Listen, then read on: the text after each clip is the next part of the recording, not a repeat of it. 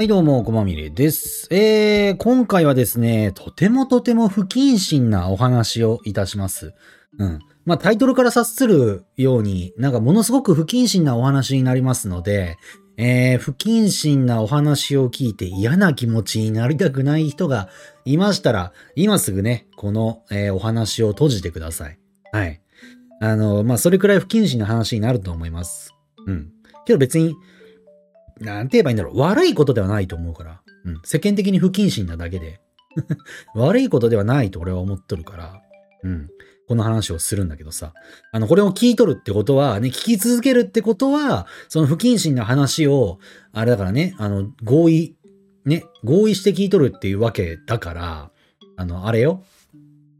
あの、包丁の刃の先に指当てて、指切ったからメーカーが悪いみたいな、あれじゃないからね。自分で、自分でやったんだからね。っていうちょっとね、あの、保険をかけておきながら、まあ話さなきゃいけない内容ではあるんだけど、うんと、まあこの動画を撮っとる、えー、って、この動画というかこのお話か。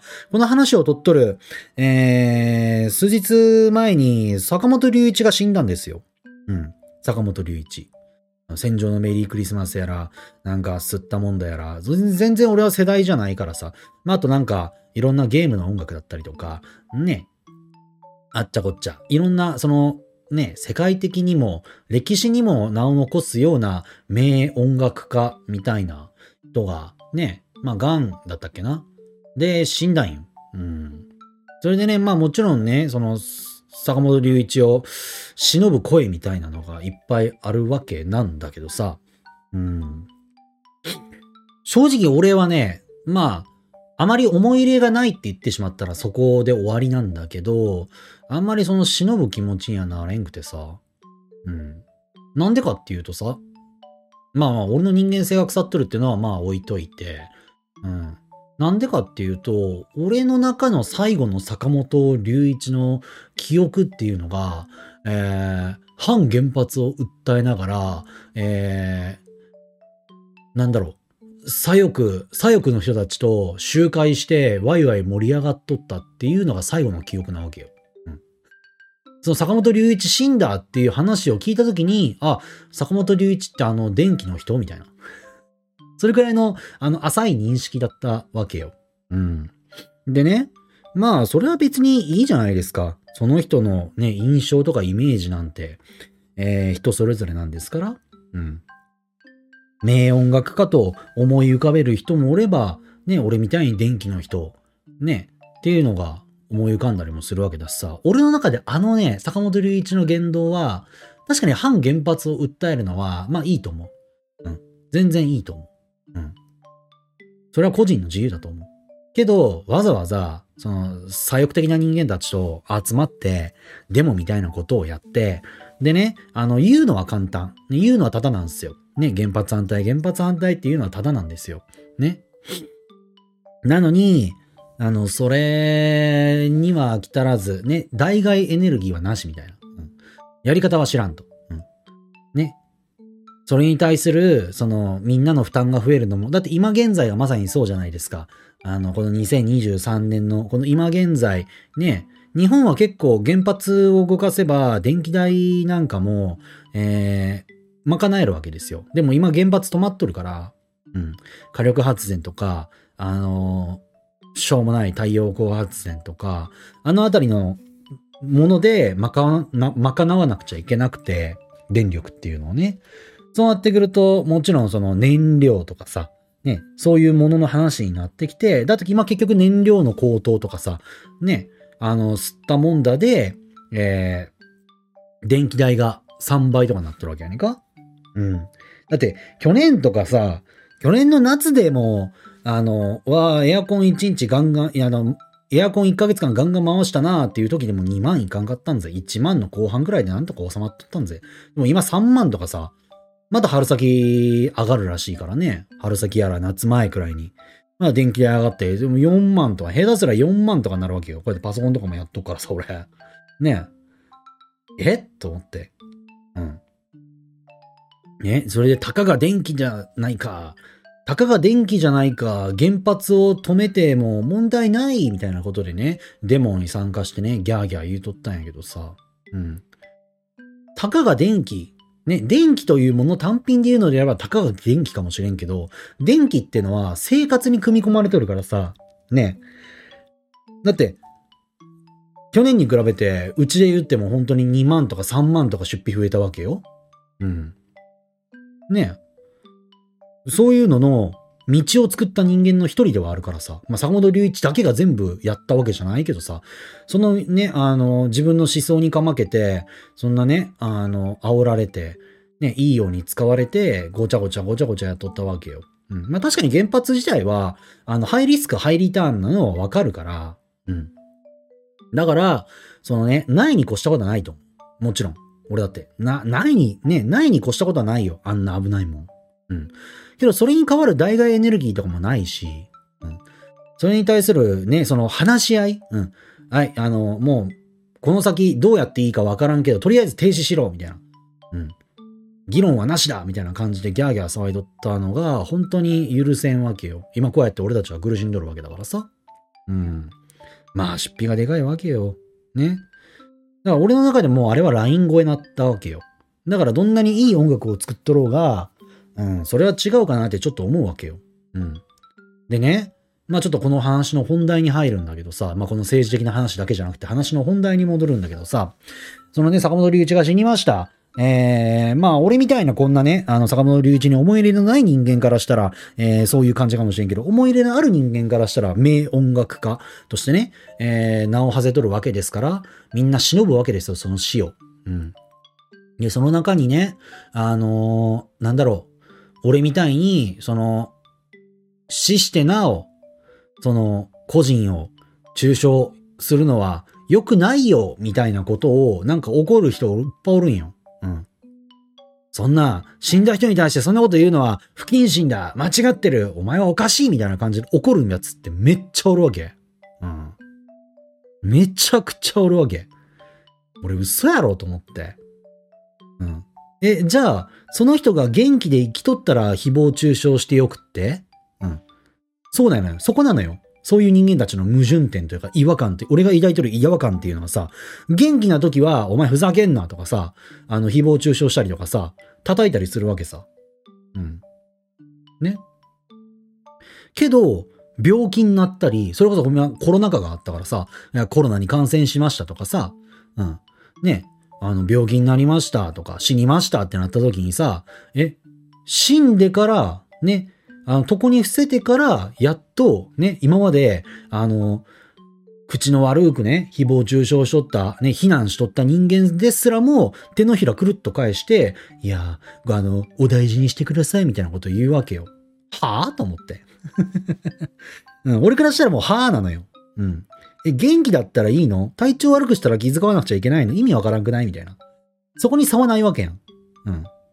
うん。それこそ俺だったら、あの、J リーグのさ、J リーグのあの会長、田島なんちゃらみたいなやつはお、もうおじちゃんがおるんやけどさ、もうあいつがずっと会長におることによってさ、もうなんかね、サッカーもね、面白くないわけよ。うん。さっさと交代せみたいなことずっと言ってるんやけどさ、そのね、その田島なんちゃらが、えー、コロナに感染した時もさ、言われたよ。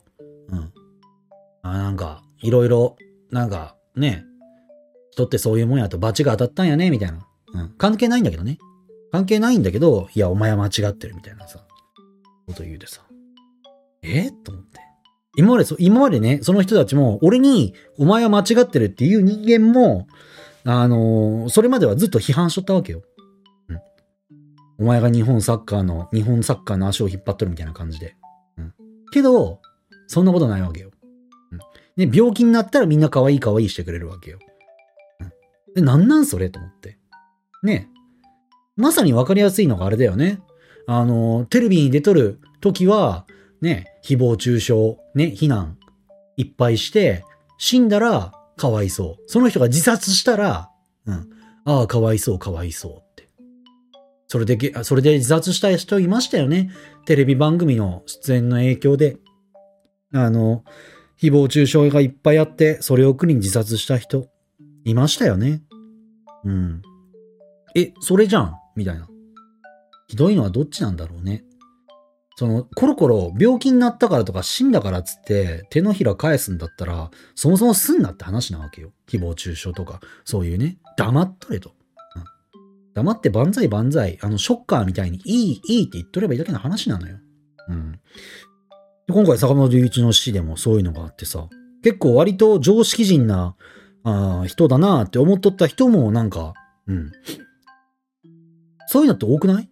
悪いことした時には、いや、こいつおかしい、ふざけんな、社会的に終わらせてやるみたいな感じのさ、勢いでグワーっていくねか。けど病気になったり死んだりとかしたらさ、えー、かわいそうみたいなことになるわけよ。それが意味わからんくてね。うん。そういうのが、ね、なくならん、そういう手のひら返しみたいなのがなくならんから、人がいっぱい自殺するわけでしょ？うん。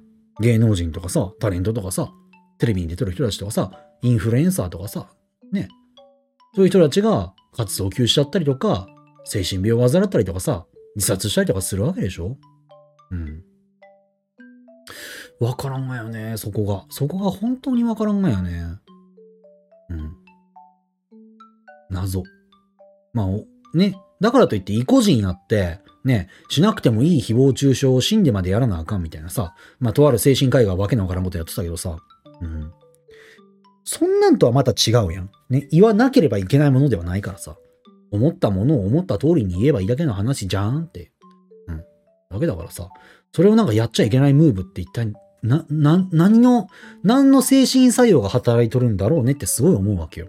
多分それってあれだよね。あの、その人はどうでもよくって、うん。その対象人間が生きようが死のうがマジどうでもよくって、多分その死んだ人間を悪く言うっていう自分が嫌なんだろうね。そういう人たちって。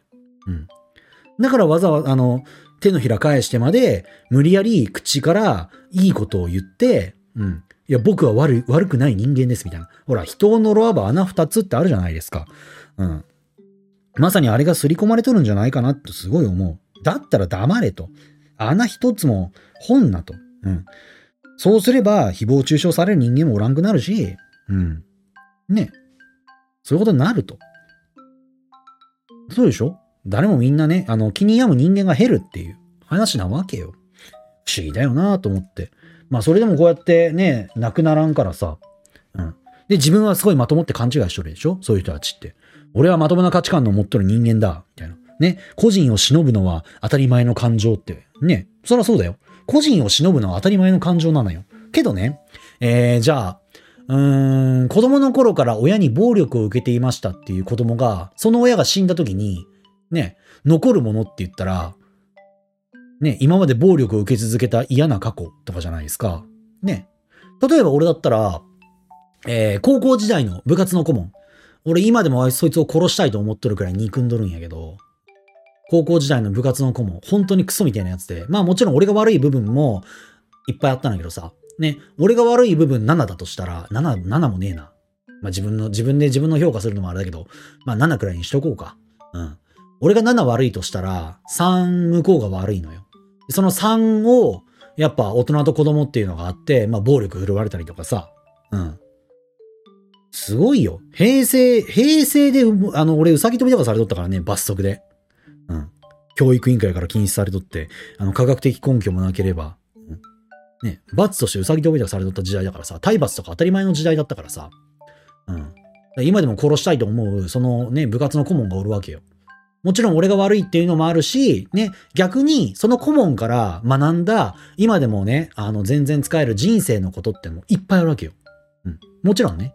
うん。教師だから。一応は、一応は大人であり教師だから、あの、そいつから学んだこともいっぱいあるわけよ。けど俺の中に残っとる感情で言えば、その、ね、殴られたりとか、あの、詰められて精神的に追い詰められたみたいな、その嫌な過去しか残ってないわけよ。じゃあその顧問が死んだ時、うん。顧問が死んだ時、俺はその顧問の死を忍ばなきゃいけない？無理でしょ。うん。ねけど、それをね、だってみんなからしたらいい先生かもしれんよ。他の人間からしたら、あ、あの先生はすごいいい人でしたって言うかもしれんけど、俺からしたら体罰クソ教師なわけよ。うん。ね。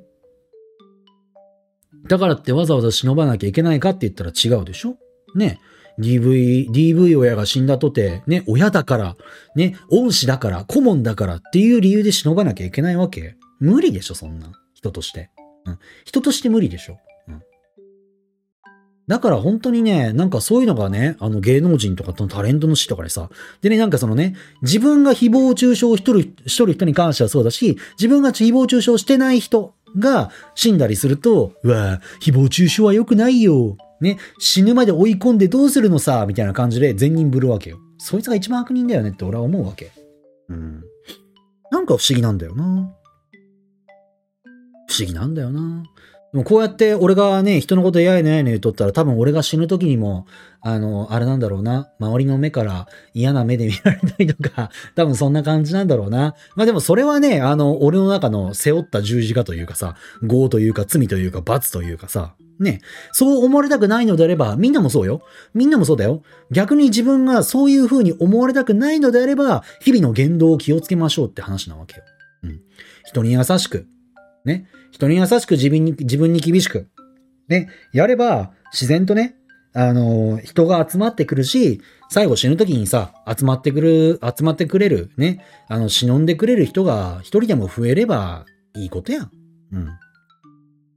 けどなんかみんなね、言葉と行動が違ったりとかしてね、まあ多分この先も誹謗中傷で自殺する人は何人も出てくると思うけど、そうなるたびにみんな、なんか、ああ、誹謗中傷良くないね、誹謗中傷良くないねって言いながら、ね、相手が元気な時に、うん。